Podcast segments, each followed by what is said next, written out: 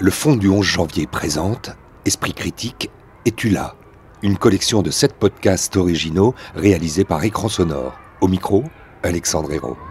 Ce qu'on retiendra de cette journée, c'est d'abord la foule immense, unie, parfois émue et parfois joyeusement bruyante. La spontanéité d'une foule anonyme, le peuple de France dans toute sa diversité s'est levé aujourd'hui.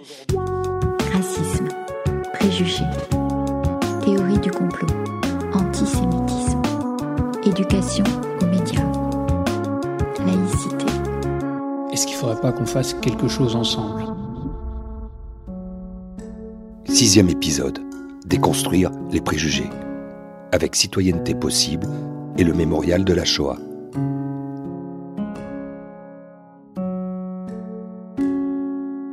Gabriel Rochman, une image de cette manifestation du 11 janvier 2015. C'est l'image de tous ces jeunes hein, qui s'agrippent à tout ce qu'ils peuvent pour voir cette euh, immense foule qui s'est euh, rassemblée, qui arrive tout le temps, tout le temps, tout le temps, et qui se, de ces jeunes qui euh, montent sur les réverbères, montent sur la statue, euh, crient, s'interpellent, chantent la Marseillaise, d'autres chants. Enfin, c'est, c'est ça. Un sentiment. À la fois euh, du désarroi et en même temps une volonté de faire. Une volonté de dire euh, on est là et il y a des choses à faire ensemble. Une émotion. le, le fait d'avoir été d'être dans une foule en fait c'est à la fois euh, porteur parce qu'on se dit euh, voilà il y a une prise de conscience que quelque chose ne va pas c'est cette prise de conscience elle peut aller plus loin après comment? Ça c'était une autre une question qui est allée qui est arrivée un peu après le comment on fait Qu'est-ce qu'on fait Non pas qu'est-ce qu'on fait là, mais qu'est-ce qu'on fait maintenant Alors, ce qu'on fait maintenant, c'est déjà ce qu'on faisait avant, parce que, en tant que directrice générale adjointe de la Fondation pour la mémoire de la Shoah, euh, c'est une thématique sur laquelle euh, on, est euh, présent depuis de nombreuses années. La lutte contre l'antisémitisme et le dialogue interculturel, c'est un des axes d'intervention de la Fondation. Et euh, c'est un des axes sur lesquels on avait été amené à plus travailler, à être plus en échange avec les associations, notamment depuis euh, les attentats, les assassinats, Ilan Halimi 2012, euh, Toulouse, Montauban, enfin, la multiplication des actes antisémites. Et donc on, on travaillait déjà sur ces sujets-là. Et donc la question de qu'est-ce qu'on fait maintenant, c'est comment on fait peut-être différemment, parce que ça veut dire qu'il y a des choses qui n'allaient pas dans la manière de faire ou qui devaient peut-être être euh, faites ailleurs, différemment, avec d'autres. Et quand le Centre français des fonds et fondations euh, m'a averti de la réunion euh, d'un ensemble euh, d'initiatives de fondations euh, sur l'après 11 janvier, on s'est dit que oui, il y avait sans doute matière à réflexion, matière à action dans du collectif, et donc de transformer cette mobilisation en quelque chose euh, de différent et spécifique dans la société civile, spécifique parce que ce sont des fondations, donc des institutions qui sont déjà impliquées dans la société civile et qui voulaient réfléchir à euh, leur mode d'action et comment évoluer dans leur mode d'action. Gabriel Rochman, il y a une thématique qui vous euh, sied particulièrement à la Fondation pour la mémoire de la Shoah. C'est celle de la déconstruction des préjugés. Qu'est-ce que vous avez envie de nous dire? La conviction profonde, c'est que c'est par le travail de terrain, celui des associations, euh, celui des professeurs, que passe euh, la, lutte contre les préjugés, le développement de l'esprit critique, la capacité de se donner des outils et de, quand on est euh, professeur, responsable d'association, mais de donner surtout des outils à ceux qui se confrontent à un monde où il y a tellement d'informations qui passent, euh, vraies, fausses, euh, tellement de préjugés qui passent aujourd'hui, notamment sur les réseaux sociaux, dont on sait la caisse de résonance euh, qu'ils sont. Et, donc cette lutte contre les préjugés, cette construction d'un esprit critique, c'est essentiel pour nous.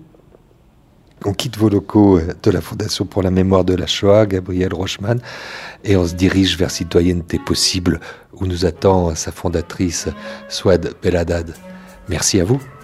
Merci à vous.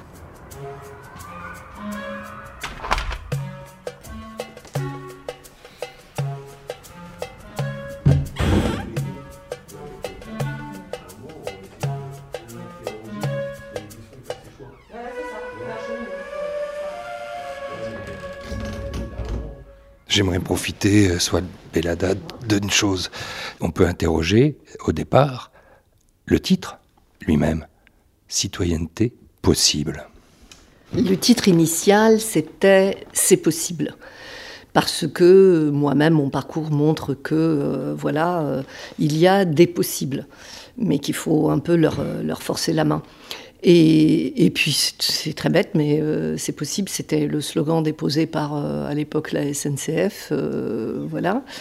Et ce C, finalement, avait aussi beaucoup de sens, puisque c'est le C de citoyenneté, le C de cohésion, et que c'est absolument ce qui nous anime. Mais à l'époque, le terme de citoyenneté, il n'était pas, pas si à la mode que ça. Cette époque, c'est 2006, et puisque viennent d'être exposées deux petites choses, dont votre parcours, c'est-à-dire c'était une évidence peut-être pour vous, euh, ce que vous aviez vécu en tant que journaliste, mais aussi en tant que femme de théâtre, en tant que, que citoyenne tout simplement, imposé que vous passiez, j'allais dire, à une autre action. Non, je ne suis pas passée à une autre action. Cette action, elle a toujours été parallèle à tout ce que j'ai fait. Et je pense même que c'est l'inverse. Moi, je suis, euh, j'ai vraiment euh, connu le, racisme enfant. Et, euh, et, je pense que ça m'a donné une lecture du monde très binaire dans un premier temps. Et je suis euh, devenue journaliste parce que je croyais à la notion de, justice, euh, de témoignage. Euh, je suis passée à l'édition parce que le journaliste ne suffisait pas. Je suis passée au théâtre parce que l'édition ne suffisait pas. Mais tout a été toujours animé par ce même fil conducteur qui était de, la question de la parole, de la violence de la parole, puisque je le raconte maintenant régulièrement, mais à 5 ans, je suis assise en bas d'un immeuble euh, et un jeune passe et, me dit euh, Toi, l'arabe, tu pues. Et juste, je ne comprends rien. C'est aujourd'hui, bien sûr, avec les années, je peux décrypter qu'une violence, ça tétanise, qu'une violence, ça enlève les mots, ça laisse sans voix. Et c'est pas par hasard qu'après, ben voilà, j'ai pris la parole et j'ai voulu servir des sans-voix. Mais ce qui est très intéressant pour expliquer aussi ce qu'il en est de citoyenneté possible, c'est que quand j'ai écrit mon premier livre Entre deux jeux, où j'ai pour la première fois raconté cette scène qui a été quand même déterminante dans ma vie, c'est-à-dire de me dire mais je comprends pas, je sors d'un bain, ma mère m'a parfumé, je, je, je pue pas. Donc de comprendre qu'en fait une parole est assassine, qu'elle ne dit pas littéralement ce qu'elle dit. Là, elle disait pas que je sentais mauvais, puisque objectivement, c'était pas vrai. Donc, elle me disait autre chose. Mais quoi? J'avais 5 ans, j'avais 5 ans, quoi. Bon. Et en fait, ce qui est très intéressant, c'est que quand a été réédité mon livre il y a 6-7 ans, j'ai donc refait une préface et je me suis rendu compte qu'avec tout mon parcours, aujourd'hui, cet adolescent, c'est moins lui qui m'importe dans son racisme que l'impact de la violence et que c'est ça aujourd'hui que j'aurais envie de lui dire. Euh, comment dire? Citoyenneté possible, c'est clair et net. Nous, ce qui nous intéresse, c'est l'impact d'une parole violente. On est moins intéressé par son intention. Pourquoi? Parce que quand vous dites à quelqu'un bah, c'est raciste, il y a un énorme débat en France, mais c'est pas vrai, c'est pas raciste, c'est de l'humour, vous exagérez, mais si c'est raciste, etc. Et hop, de nouveau, on est dans un clivage. Euh, nous, ce qui nous intéresse, c'est de fédérer. Euh, voilà. Mais pas comme dans la, petite maison, dans la prairie. Il ne s'agit pas que tout le monde est beau et gentil. Il s'agit de comprendre quand je donne, quand j'ai un propos, euh, qu'est-ce qu'il dit, comment il impacte. Freud dit, ça très bien, le verbe peut être assassin comme il peut réparer. Bon, ben, nous, on décide que il faut qu'il soit réparateur. Et je pense profondément que le langage est un élément de cohésion euh, dans, notre, dans notre pays et qu'il euh, il faut le, soigner.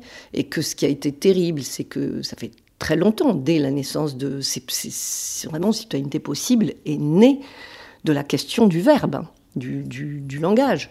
Euh, et de comment aussi ça peut être discriminant. Par exemple, on disait ah ben, les jeunes de banlieue ils parlent pas assez bien, donc non pour le boulot c'est pas possible. Mais ça veut dire quoi bien parler, mal parler si on ne sait pas qu'est-ce que c'est qu'un mot, le pouvoir que ça peut avoir? Donc nous, on s'est vraiment mis en tête de, de redonner euh, le sens du pouvoir des mots.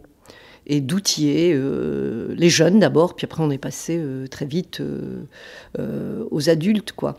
Et je dirais en dernier lieu que hum, c'était d'autant plus essentiel que quand ça commençait déjà, moi, à m'obséder, de par mon parcours personnel aussi, c'est que on mesurait à quel point cette parole violente, raciste, antisémite, sexiste, homophobe, complotiste, tout ce qui peut faire office de bouc émissaire, c'est terriblement banalisé.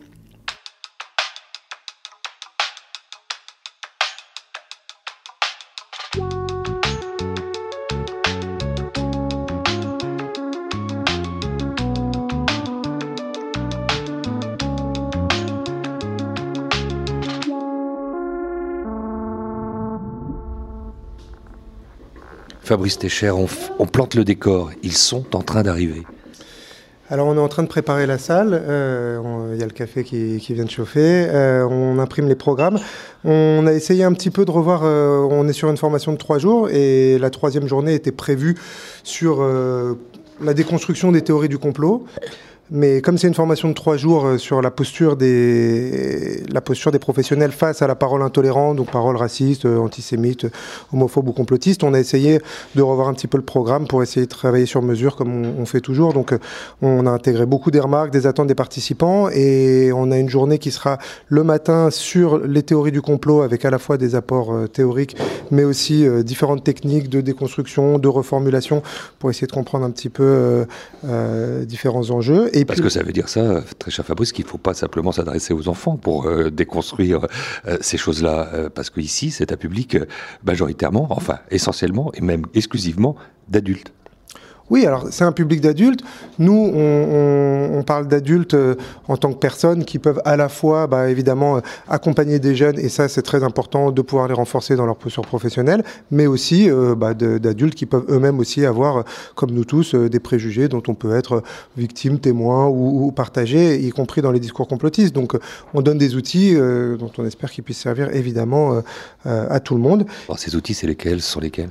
Oui, bah c'est des outils qui prennent du temps aussi à s'approprier, mais on a travaillé sur ce qu'on appelle euh, une météo. C'est l'idée de, dans un premier temps de cette formation, déjà, pour pouvoir répondre à une parole euh, difficile, intolérante, c'est déjà de pouvoir identifier ce que ça me fait, l'humeur dans laquelle je suis déjà même avant de la recevoir. Donc ça c'est la météo. Voilà. Après euh, la charte relationnelle, la charte relationnelle pardon, c'est un outil qui permet quand on travaille, quand on vit en groupe pendant plusieurs jours, euh, de pouvoir poser des règles, mais pas qui viennent d'en haut, mais qui, viennent du groupe et que le groupe euh, partage et retravaille avec des outils de décision en intelligence collective. Le théâtre forum, c'est un outil de mise en situation qui permet de revenir, on l'a dit, sur des situations en tout cas qui ont été mal vécues par les participants, et puis euh, en se mettant à la place de l'autre, de voir peut-être d'autres façons euh, avec euh, bah, différents outils à l'intérieur qu'on a mis en place. Après, on a travaillé sur des, exercices qui permettent d'aborder la question de la banalisation de la parole raciste et, on a eu des moments très forts autour de ça. Un autre exercice aussi sur les références historiques de chacun qui permettait aussi de voir que ben, parfois on pense qu'on a tous les mêmes références et puis on s'aperçoit, on en parlait la dernière fois, moi on c'était les grèves, je parlais avec un collègue, je lui disais ah oui moi les grèves de 95 je me rappelle quand j'allais à la fac en roller, euh, puis je me tourne vers lui, je lui dis et toi tu te rappelles où t'étais? Il me dit ben moi j'étais dans le berceau, j'avais deux ans. Et je me dis, ah ben mince, en fait, on n'a pas tous les mêmes références. Donc, euh, mettre ça aussi par rapport à des sujets liés euh, au racisme, à l'antisémitisme, ça a été aussi très intéressant et utile. Ça y est, ils sont en train d'arriver. On va être combien aujourd'hui? Normalement 12, hein, si tout se passe bien. Donc le 13e, c'est nous, euh, euh, comme euh, voilà, il en fallait un. voilà, bah, en tout cas, c'est important pour nous de pouvoir travailler toujours en petits groupes, un peu plus d'une douzaine, et dans la durée, sur plusieurs jours, ça fait partie des points fondamentaux qu'on essaie de poser.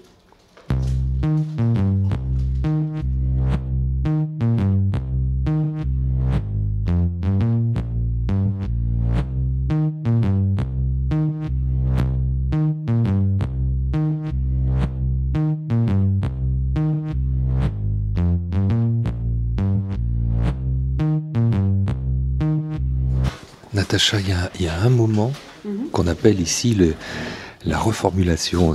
Alors, en, même temps qu'on reformule, on repousse les tables, on pousse les chaises, on s'installe en, concave. Euh, qu'est-ce qui se passe? L'objectif de l'exercice, c'est de s'entraîner à reformuler, puisque la reformulation, c'est un outil euh, qui permet euh, de clarifier l'intention de la personne quand elle parle, lui faire prendre conscience de ce qu'elle dit, et euh, pour nous, intervenants auprès de, public, de comprendre ce que la personne essaye de dire, et d'insinuer du doute, en l'occurrence, sur les propos là un, complotistes dans cet exercice, mais que ce soit un propos raciste, xénophobe, antisémite, la technique est toujours la même et c'est ça qu'on va expérimenter avec le groupe. Le doute n'étant pas là considéré comme un poison, mais bien au contraire. Non, c'est effectivement pour faire bouger la personne, qu'elle se questionne sur, euh, sur ce qu'elle dit, qu'elle s'entende dire ce qu'elle dit et, et qu'elle puisse voilà, se, déplacer. Mm. Je repose les, les consignes pour le groupe. Voilà. Donc là, suite à la présentation de Fabrice, on a choisi, euh, vous avez fait un petit assortiment de propos euh, on pourrait qualifier de complotistes.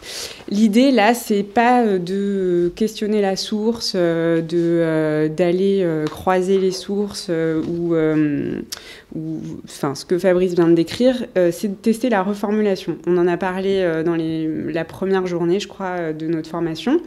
donc, j'aurais besoin de deux volontaires.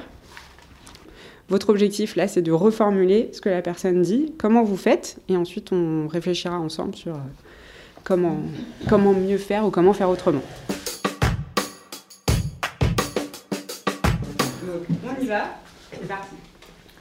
Ouais, je sais pas si t'as entendu, euh, tu sais que les Américains, ils ont inventé le cancer. Hein les Américains, ils auraient inventé le cancer. Bah Ah ouais. C'est-à-dire le cancer. Euh, bah la maladie.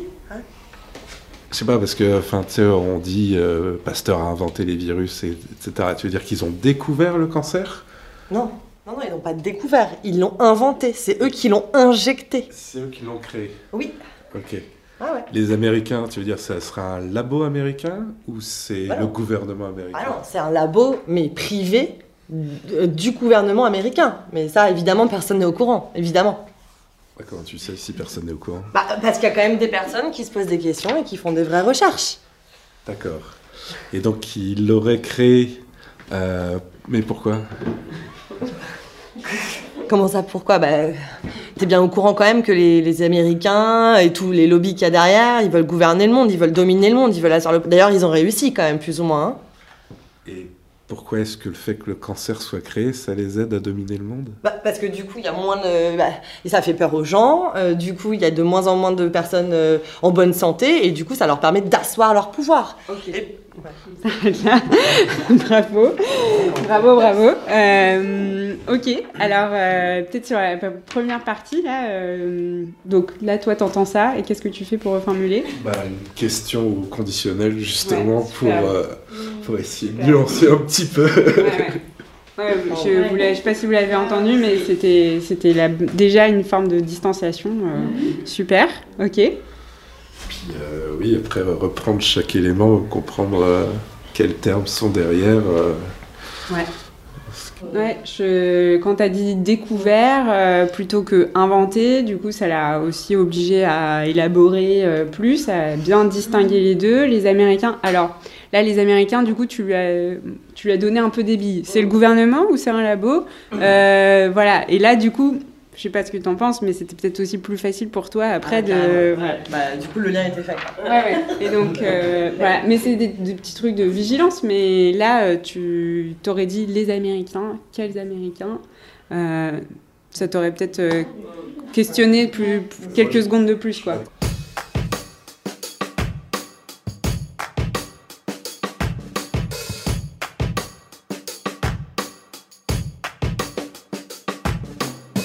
Vanessa, moi je travaille euh, dans une association euh, qui fait de l'éducation aux droits humains et de la formation également pour adultes. Et donc on, essaye de faire cheminer euh, chacun, chacune sur des questions variées, notamment sur les questions de discrimination.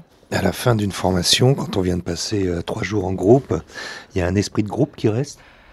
Bah, oui, il y, a des, il y a des liens qui se créent et là, les liens se sont créés très rapidement dès la première matinée et euh, des liens de confiance, de bienveillance, de euh, libre parole aussi. Et euh, j'ai trouvé que c'était assez, assez dingue comme on peut se sentir si proche de personnes si rapidement. L'enjeu, là, dans ces trois jours, finalement, on sort dans quel état? L'enjeu, c'était lequel? L'enjeu, l'enjeu, c'est peut-être de ressortir avec des nouvelles lunettes et puis je dirais des nouvelles habiletés qu'on va pouvoir utiliser pour faire face bah, à des paroles qui au quotidien nous déstabilisent. C'est, des paroles qui vont parfois être très violentes, racistes, homophobes et qui nous mettent très mal à l'aise. Donc il faut ce genre d'outils. Donc ce genre d'outils est plus que nécessaire, notamment quand on travaille auprès d'un public, euh, auprès d'un public jeune aussi, pour ma part. Changement de focale, donc, puisqu'on change de lunettes. Et puis, euh, pour un focus qui est assez évident, c'est essayer, euh, tenter d'imaginer que, que ça va pouvoir mieux se passer, en tout cas qu'on va pas laisser les choses se faire comme ça. Bah, en tout cas, je pense que la plupart des participants de la formation, clairement, aujourd'hui, ressortent après, après ces trois jours euh, euh, avec, comme je disais, des lunettes qui vont permettre de mieux apercevoir tous les signes qu'on voyait pas forcément avant, et puis surtout d'être plus à l'aise pour pouvoir euh, réagir et s'exprimer, réagir, dire quelque chose quand on se sent dans l'obligation de le dire, c'est-à-dire bah, lorsqu'un propos est clairement raciste, violent, discriminatoire, homophobe.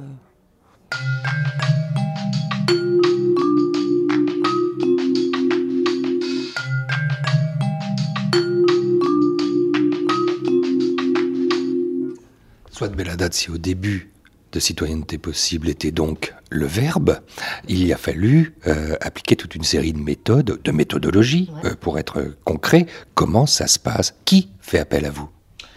Alors, d'abord, la méthodologie, c'est qu'on a cherché, on cherche tout le temps d'ailleurs. Nous, on est dans, dans ce qu'on, les principes de l'éducation populaire, c'est-à-dire qu'on pense que la ressource, c'est l'autre, c'est le participant, la participante, et on n'est pas des sachants ou des sachantes. Euh, par contre, nous-mêmes, on a travaillé sur nos représentations et nos préjugés. C'est ça qui nous intéresse.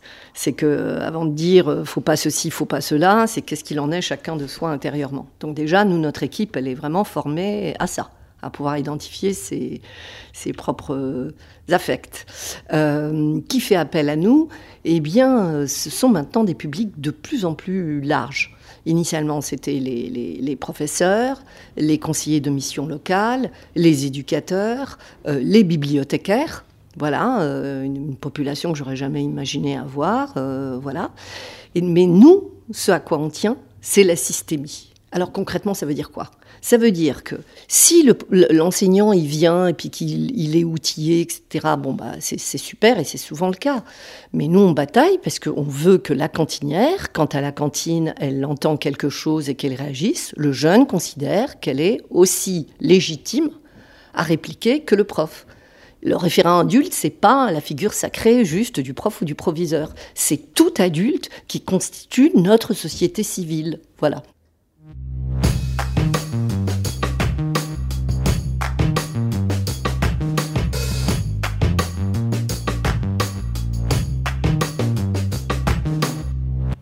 Que c'est un domaine dans lequel les formateurs peuvent former des formateurs aux formateurs. Oui, absolument, absolument. Même pour nous maintenant, c'est, je dirais que c'est ça notre, notre prochain objectif. C'est former ceux qui ont à former et à encadrer. Euh, voilà, c'est-à-dire euh, former les enseignants euh, en, en, formation initiale, former comme on le fait des animateurs, des animatrices de centres de loisirs sur la question de l'égalité femmes parce que euh, eux-mêmes sont chargés de, euh, comment dire, déconstruire les préjugés des enfants ou des jeunes. Mais si eux-mêmes en sont bardés sans même le savoir, euh, ça va pas se faire, quoi. Donc, je me rappelle d'une formation qu'on a, on a faite où on demandait à ces, ces gens de, donc, professionnels de centres de loisirs est-ce que vous voyez des différences de comportement entre garçons et filles? Pas du tout. Il a fallu deux, trois tours de cercle, très lent, parce qu'on est vraiment très bon pour la dynamique de groupe à citoyenneté possible, ça c'est sûr. Pour que finalement, bah, il y en ait un qui dise oui, bah, c'est vrai qu'il y a un gamin, il se roulait par terre parce qu'il ne voulait pas s'asseoir sur la chaise qui est rose. Euh, voilà. Si le professionnel lui-même, c'est quelque chose qui lui paraît pas si exceptionnel, euh, si. Euh, voilà, comment va-t-il faire pour élargir l'imaginaire de, ce gamin? Donc, sauf qu'une fois de plus, je le dis, nous, on le fait euh, sans injonction, sans culpabiliser. Parce que c'est ça qui est terrible aussi dans le clivage qui se passe actuellement dans notre pays, c'est qu'il y a mais vraiment une culpabilisation. Donc imaginez si on était là en disant ah, Comment ça? Mais vous lui avez pas dit qu'une chaise rose, c'était la même chose, etc. Nous, ce qui nous importe, c'est de lui dire Qu'est-ce qui s'est passé pour vous? Qu'est-ce que. Puis peu à peu, ben, la personne dit ben, ben c'est vrai que moi-même, peut-être que peut-être que moi-même à la maison, etc., etc. Quoi. C'est un lieu de parole. Vous savez, citoyenneté possible, c'est devenu plus que jamais un lieu de parole, parce que dans notre pays, il n'y a pas d'espace de parole, il y a encore moins d'espace de dialogue.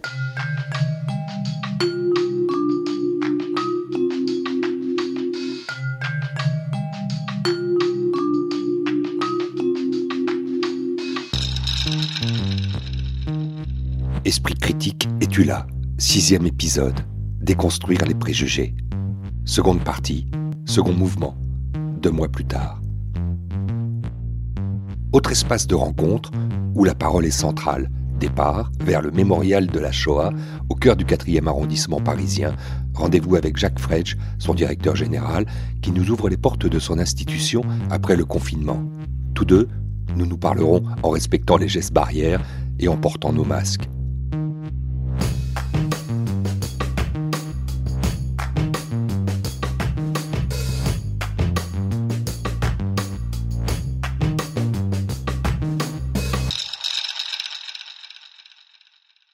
Les visiteurs du mémorial de la Shoah, dont vous êtes euh, le directeur général, Jacques Fredge, sont obligés de passer par cet endroit. Ce sont euh, quelques 76 000 noms qui nous accueillent. Oui, alors en fait, euh, ce mur vient d'être rénové. On l'a rénové en, janvier de cette année, à la fin pour marquer la date anniversaire de la libération du camp d'Auschwitz, le 27 janvier. On l'a rénové mais euh, on l'a créé en 2005 lors de la restructuration de l'institution. Et en fait, il y a en effet les noms des 76 000 juifs déportés de France, 3 500 sont rentrés de déportation. Et en fait, on les a mis euh, ici en guise d'introduction à la visite du mémorial pour montrer ce que c'est un génocide. Un génocide, on tue des hommes, des femmes, des enfants parce qu'ils sont nés quelque chose. L'idée, c'était de ressortir ces noms à la lumière les nazis avaient cherché à les assassiner dans la pénombre d'Auschwitz. Notre responsabilité à nous, Mémorial de la Shoah, 75 ans après, c'est de les ressortir pour les faire exister à nouveau, pour témoigner qu'ils ont existé et témoigner du crime. Je commençais euh, en évoquant justement le parcours du visiteur. Quel est le sens, Jacques Fretsch, de cette visite? C'est d'abord de dire un certain nombre de choses c'est que ce crime a été perpétré en Europe. Il a été fait par des Européens contre d'autres Européens. C'est une page de l'histoire de l'Europe. Et l'idée, c'est de rappeler qu'à la base de tout cela, il y a une idéologie nazie. Et cette idéologie nazie, elle a des ressorts et des mécanismes qui sont ceux d'il y a 75 ans. Mais malheureusement, qui accompagne l'histoire de l'humanité. Et encore aujourd'hui, il y a des mécanismes identiques euh, que l'on peut voir à droite et à gauche autour de nous dans l'actualité.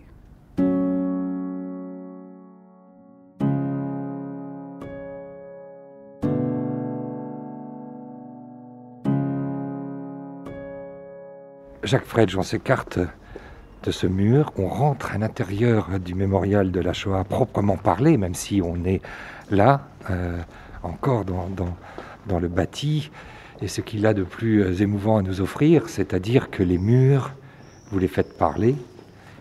Voilà, alors la, colonne vertébrale de notre institution, c'est de transmettre l'histoire.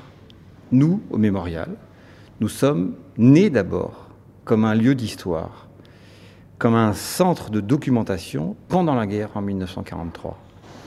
Et notre existence a commencé en collectant des archives. Et nous sommes devenus un mémorial dans les années 50 avec une raison simple. C'est que les juifs ont été assassinés, mais que les nazis ont brûlé les corps parce qu'ils considéraient que les juifs étaient dangereux, même morts, dangereux pour la race aryenne. Et donc en fait, La problématique qui s'est posée au lendemain de la guerre, c'est que les familles n'avaient pas de pierre tombale, pas de cimetière. Donc comment on fait le deuil quand on n'a pas de pierre tombale? Et c'est la raison de la création du mémorial. Et par la suite, de centres d'archives, de mémorial, nous sommes devenus également un lieu d'éducation, un musée, un lieu de transmission. Mais euh, ce qui est vrai, c'est que si la mémoire est partout, nous, c'est l'histoire que nous transmettons. Parce que l'histoire fait appel à l'intelligence, et finalement, c'est ça qu'on veut toucher. Il y a pour ça des outils, des outils qu'ici, au mémorial de la Shoah, euh, Jacques Fred, vous utilisez, et parmi ceux-ci, des séminaires, évidemment, et aussi euh, des ateliers, des ateliers destinés euh, aux enfants, mais pas que, évidemment. Et sur ces ateliers, un thème revient assez fréquemment, c'est celui de la lutte contre les préjugés qui nous intéresse aujourd'hui. Oui, alors en fait, c'est le rôle du mémorial, très vite, ces dernières années, avec la montée de l'antisémitisme, du terrorisme, des théories complotistes, du racisme, nous a amené, nous, qui étions extrêmement tournés vers l'enseignement de l'histoire du passé ou des génocides, finalement à redescendre d'un cran et à modifier notre façon de travailler. C'est-à-dire qu'avant, comme tous les musées de France et de Navarre, on attendait public au mémorial. Ce qu'on a décidé de faire depuis trois ans, c'est d'aller dans les établissements scolaires. Donc on va dans les établissements scolaires. Aujourd'hui, on se rend compte que euh, la plupart du temps, quand on a affaire à des jeunes, on a affaire à des jeunes qui sont pétris de stéréotypes. ces stéréotypes vont nourrir euh, la construction d'idées racistes et antisémites. Et puis, parfois, malheureusement, on peut voir des enfants qui vont basculer vers des comportements plus radicaux. Et donc, au lieu de travailler euh, de manière ciblée sur la Seconde Guerre mondiale, on s'est rendu compte qu'il fallait qu'on travaille aussi sur des choses très simples, qui sont à la base même du racisme et de la méconnaissance de l'autre. C'est-à-dire que le stéréotype, c'est vraiment quelque chose qu'on reçoit de son entourage, qui est cultivé par l'environnement dans lequel on est, ou par la société dans laquelle on vit, mais qui va permettre finalement d'élaborer un racisme plus ou moins construit.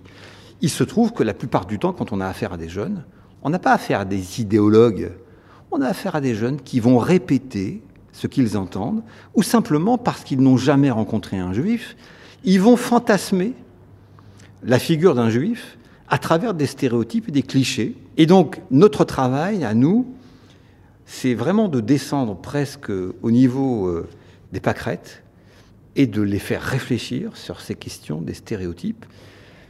On a tendance à généraliser de manière euh, quotidienne euh, ce qu'on voit, ce qu'on pense, etc. Et notre rôle est d'expliquer le danger de cette généralisation, de cette essentialisation. Si à partir du moment où on voit quelqu'un et à travers lui on voit un groupe et qu'on fait des généralités, et pour le meilleur et pour le pire. Et finalement, comment la pensée va chercher un biais de confirmation auprès d'un entourage qui pensent la même chose que vous, parce que finalement, on vit en France dans une société assez clivée et où on fréquente des gens qui nous ressemblent. Et donc le but de confirmation d'un stéréotype ou d'un cliché, mais on l'a en permanence. Donc on nous renvoie ce qu'on pense parce qu'on ne fréquente que des gens qui pensent la même chose que nous.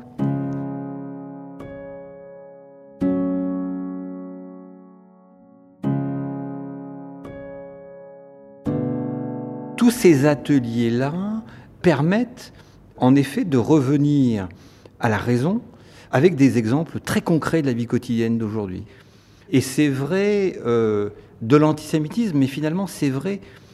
Nous, on a été frappés, par exemple, je vous le dis, hein, du racisme anti-noir, euh, qui est d'actualité aujourd'hui, mais qui est encore dans la population française, du racisme contre les Asiatiques, qui ressemble d'ailleurs un peu à l'antisémitisme dans leur expression, puisque euh, on, accuse les Asiatiques de, on ne sait pas ce qu'ils font, euh, ils sont en famille, ils sont très solidaires, euh, c'est un groupe à part, ils doivent certainement comploter, l'Asie va, maîtriser le monde. Enfin, il y, a énormément de, points communs. Et, et Dont la figure du bouc émissaire. Exactement. Et donc, si vous voulez, le, notre rôle dans tout ça, c'est de ramener de la raison, du raisonnement, et d'apprendre euh, à raisonner avec sa tête et non pas avec ses pulsions. Alors on comprendra, le confinement s'étant invité depuis ma visite à la formation de, citoyenneté possible qu'on ne peut pas euh, aujourd'hui encore. Aller voir euh, ces ateliers que vous organisez, vous, Mémorial de la Shoah, Jacques Fredge, avec euh, ses élèves. En revanche, quelqu'un va nous parler, et, ça c'est un, un point très important pour vous, de la façon dont il faut aussi former les enseignants, leur donner des outils oui, alors ça c'est aussi un, des points qui nous a, nous au mémorial, très vite euh, mobilisés, c'est-à-dire qu'il y a au moins 20 euh, ans qu'on a compris que l'enseignement de l'histoire ne pourrait se faire, de l'histoire de la Shoah et de l'histoire des génocides, ne pourrait se faire en France qu'avec l'aide des enseignants. Et à un moment où l'éducation nationale ne comprenait même pas euh, qu'il fallait former les enseignants pour enseigner cette histoire, nous avons commencé à nous préoccuper de la formation. Parce que, vous savez, souvent, un enseignant va être mal à l'aise s'il ne maîtrise pas un sujet. Il ne répondra pas avec efficacité s'il ne maîtrise pas un sujet. Parfois, il zappera le sujet s'il a l'impression qu'il va être contesté, mis à mal dans certaines classes.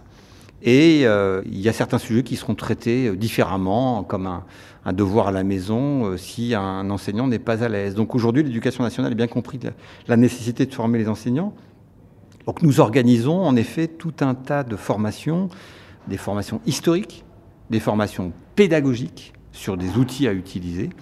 Mais euh, Yanis Roder en parlera mieux que moi.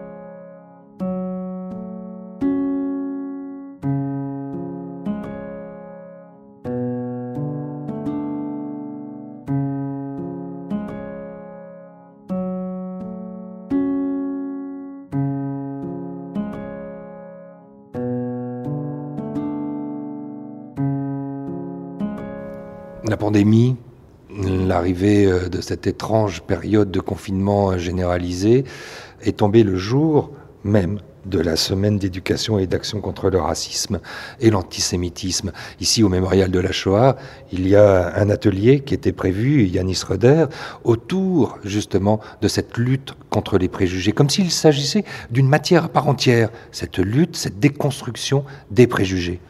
Alors oui, parce que euh, on est tous hein, habités par des préjugés, euh, conscients ou inconscients. Euh, nous les véhiculons euh, parfois sans, y prendre regard, et parfois même dans nos actes. Yanis Roder, responsable des formations au mémorial de la Shoah. Mais c'est vrai qu'une des missions que s'est confiée euh, le mémorial, c'est donc d'élargir ces questions de violence de masse, de génocide, euh, donc de Shoah, euh, à la construction, c'est à la construction des préjugés, à la construction des processus politiques, en ayant toujours conscience que les préjugés sont un, toujours, ou enfin peuvent être en tout cas, un marchepied pour autre chose, un marchepied pour, pour une exclusion, un marchepied pour, pour une violence, qu'elle soit réelle ou symbolique. Et donc nous, nous tenons à, réfléchir et à faire réfléchir les, élèves sur euh, justement la portée. D'abord, ce que c'est qu'un préjugé, comment se construit un préjugé, comment on sait que c'est un préjugé, et puis ce que ça signifie euh, en termes sociaux et en termes politiques dans une société. Est-ce que cela peut euh, entraîner et avoir comme conséquence réelle, vécue par certains? Donc, nous sommes convaincus que nous avons un, un rôle modeste, hein, nous sommes une institution modeste, mais que nous devons jouer un rôle parmi toutes les institutions qui jouent ce rôle, et notamment l'école, qui a un rôle beaucoup moins modeste. Nous avons un rôle à jouer dans euh, la construction de, de la paix sociale, parce que abattre les préjugés, faire disparaître les préjugés, c'est construire de la paix sociale et c'est construire du commun. Concrètement, comment vous y prenez? Est-ce que le premier souci est aussi euh, de montrer aux enseignants qui sont confrontés directement à ces préjugés comment arriver à les détourner, à les traiter, à les faire disparaître? Oui, je crois que, enfin, nous, essayons d'apprendre aux enseignants qui sont demandeurs euh, euh, et que nous contactent, hein, parfois parce qu'ils ont aussi des, soucis euh, en classe, notamment du fait de l'expression de certaines radicalités dans le vocabulaire, dans, la parole, des radicalités politiques, politico-religieuses, bon, voilà, auxquelles ils se heurtent. Nous leur apprenons à, à, faire face à cela. La première chose que nous leur disons, c'est que il ne faut pas euh, empêcher l'expression de la parole chez les élèves. C'est-à-dire que quand un élève dit quelque chose, il faut le pousser à aller jusqu'au bout de son raisonnement, en, prenant, en, lui montrant que l'on prend en compte ce qu'il dit. Parce que si l'enseignant rembarre l'élève, non seulement vous n'arriverez à rien avec lui, mais les autres qui sont autour, parce que ça se passe toujours dans un groupe classe, les autres qui sont autour ne comprendront absolument pas le courroux qui s'abat sur cet élève. Alors que si vous dites à cet élève, c'est intéressant ce que tu me dis, eh bien, il va se sentir valorisé et va pousser son raisonnement, parce que vous le prenez en compte. Et à partir du moment où il pousse son raisonnement, eh bien, on peut commencer, et c'est ce que nous essayons d'apprendre aux, enseignants, on peut commencer à déconstruire. Je vais prendre un exemple. Tu as dit, euh, les juifs ont de l'argent. Euh, si un élève dit ça, c'est tout bête, hein, mais euh, au lieu de rentrer dans la polémique stérile en disant mais ça ne repose sur aucune base, etc., il faut prendre les choses autrement. Les juifs ont de l'argent, d'accord Donc tous les juifs ont de l'argent, c'est ce que tu dis. Bah, en général, bah oui. Est-ce que tu connais tous les juifs? Est-ce que tu sais combien il y a de juifs dans le monde? Est-ce que tu les connais tous? L'élève, nécessairement, ne peut que dire non. Et à partir de là, on peut commencer. On dit alors, qu'est-ce qui te permet de dire ça? Moi, je ne connais pas tous les juifs, donc je suis incapable de dire si tous les juifs sont riches. Mais toi, apparemment, tu les connais tous. Et c'est un petit jeu, si vous voulez. Et tout cela en gardant un ton très amical. Et on peut tout à fait, à ce moment-là, déconstruire le propos et montrer que ce sont des représentations, des préjugés, et que cela ne repose sur aucune base scientifique, en tout cas, solide. Qu'est-ce que permet euh, l'arrivée parfois de personnes étrangères euh, à la classe que les enseignants ne peuvent pas, eux, provoquer? Oh, ça peut provoquer beaucoup de choses parce que une personne étrangère à la classe qui arrive et qui commence à faire travailler les, élèves, avec le soutien des enseignants, ça, peut, ne peut pas se faire sans le soutien des enseignants. Hein. Avec le soutien des enseignants, c'est un, un, autre regard que les élèves euh, jettent sur un adulte. Ils n'ont pas euh, le lien qu'ils peuvent avoir avec euh, l'enseignant. Il y a une sorte de retenue et puis aussi, euh, comme la personne est souvent présentée à juste titre comme une personne experte, il y a un regard euh, différent qui est jeté sur cette personne. Elle va nous parler de quelque chose, elle est spécialiste, on va l'écouter. Et euh, effectivement, les, intervenants extérieurs du mémorial, quand ils arrivent dans les classes, sont des gens d'abord qui sont extrêmement bien formés, nous y veillons, et qui savent, qui sont aussi de, très bons pédagogues, nous y veillons aussi, et donc qui, qui savent répondre aux différentes situation, quelle qu'elle soit, qu'elle soit amicale, qu'elle soit, parfois, ça peut arriver hostile. Ils sont formés à cela. Et donc, euh, euh, cela permet d'aller parfois euh, sur des terrains que le professeur, peut-être moins armé sur certaines choses, évite ou alors n'ose pas affronter. Ça peut arriver, hein, on n'est pas spécialiste de tout. Euh, on a tellement de choses à voir quand on est professeur euh, d'histoire, euh, géographie par exemple, ou professeur de lettres, qu'on ne peut pas être spécialiste de tout. L'arrivée d'un spécialiste, c'est aussi l'occasion d'aborder des thèmes, d'aborder des questions dans lesquelles le professeur ne se sentait pas nécessairement à l'aise. C'est peut-être aussi pour cela qu'il fait appel à, ses experts. Donc c'est l'occasion bah, de travailler autrement, parfois aussi de libérer la parole, parce que libérer la parole face à quelqu'un qu'on ne connaît pas, c'est parfois plus facile que de la libérer face au, professeur euh, qu'on aime bien et on n'a pas envie de lui faire de la peine, ou alors, euh, ou alors on sait que bah, euh, on n'a pas trop intérêt à le dire, voilà, bon, des choses comme ça.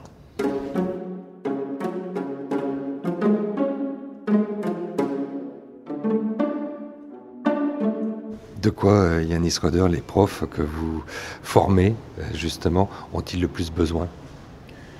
Ils ont besoin de, de comprendre que l'histoire que nous devons enseigner est une histoire politique. C'est pas une histoire morale, moralisante. C'est une histoire politique.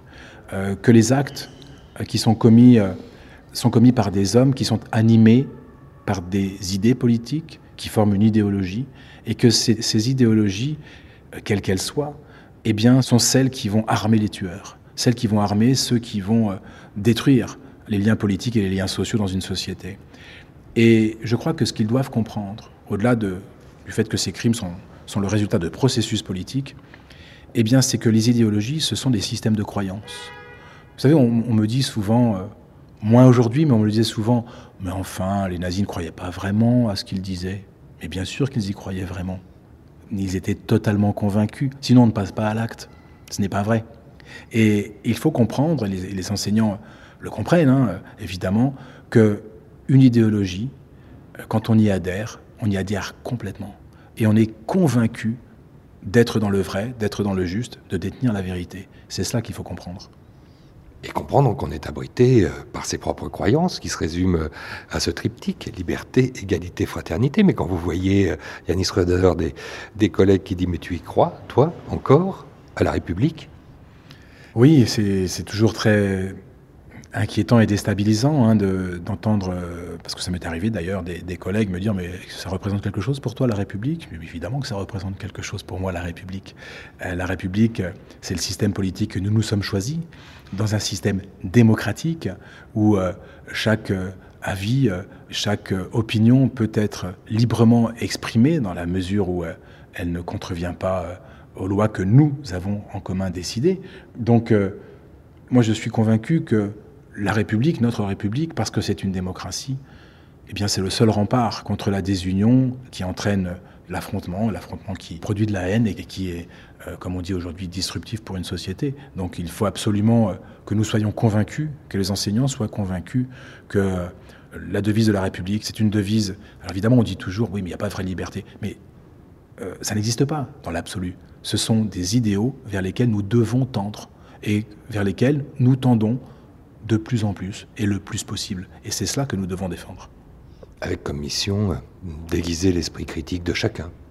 C'est fondamental. Chacun, et c'est tout le rôle de l'école, déguiser l'esprit critique et de faire en sorte que chaque individu devienne un individu autonome, capable de penser par soi-même, évidemment, avec son substrat personnel, avec, avec son histoire personnelle, avec sa culture, son capital social, son capital culturel, mais être capable, vous savez, je crois profondément que c'est le rôle de l'école, être capable de se dégager de toutes les contingences.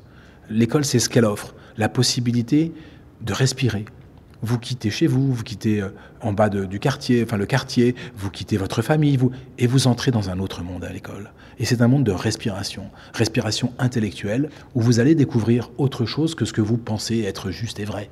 Et on va vous le proposer, vous en faites ce que vous voulez, mais on vous le propose. Et c'est toute la force de l'école. Et cette école qui ouvre d'autres horizons que l'horizon que nous avons chez nous, et qui est, euh, alors qui peut être plus ou moins étroit, mais euh, qui n'est pas aussi large et qui ne sera jamais aussi large que ce que peut proposer l'école.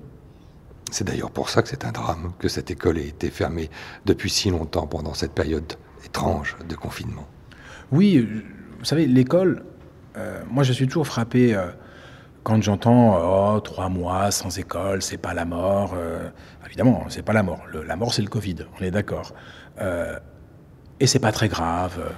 Moi, je pense que c'est grave. Je pense que c'est grave parce qu'on ne vit pas tous, on n'a pas tous vécu le même confinement. On n'a pas tous vécu euh, la même école dans le confinement. On n'a pas tous la même approche des choses, on n'a pas tous le même capital social et le même capital culturel. Et mes élèves, par exemple à Saint-Denis, ont un immense besoin d'école. Et l'école, ce n'est pas seulement le lieu justement des apprentissages, c'est le lieu de l'épanouissement, de l'épanouissement personnel, de l'épanouissement intellectuel, du fait de la respiration qu'offre l'école, bien sûr, mais c'est aussi le lieu de la socialisation, de l'apprentissage des règles de la vie en commun. C'est une petite société, l'école. Et c'est l'apprentissage de la vie en société.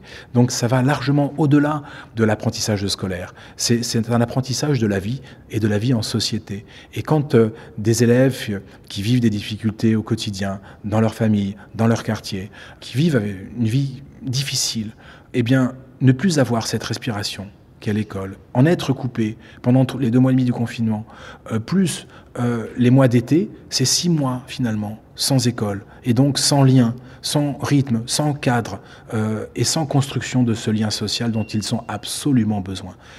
Moi, je suis inquiet de ce qu'il sortira de ça.